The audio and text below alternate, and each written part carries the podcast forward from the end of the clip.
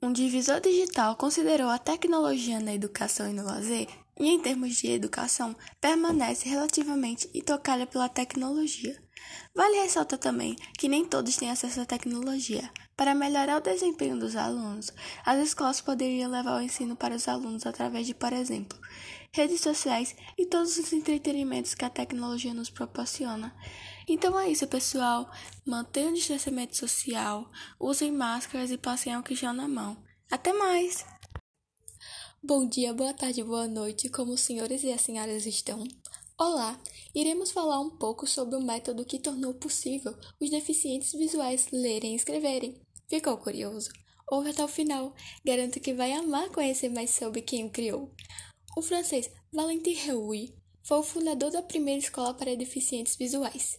Raui chegou a criar seu sistema de leitura utilizando a impressão de livros com relevo para facilitar a identificação das letras. Contudo, muito complexo. Mas foi em 40 anos depois que um dos seus alunos desenvolveu um método eficaz de ensinar para os cegos.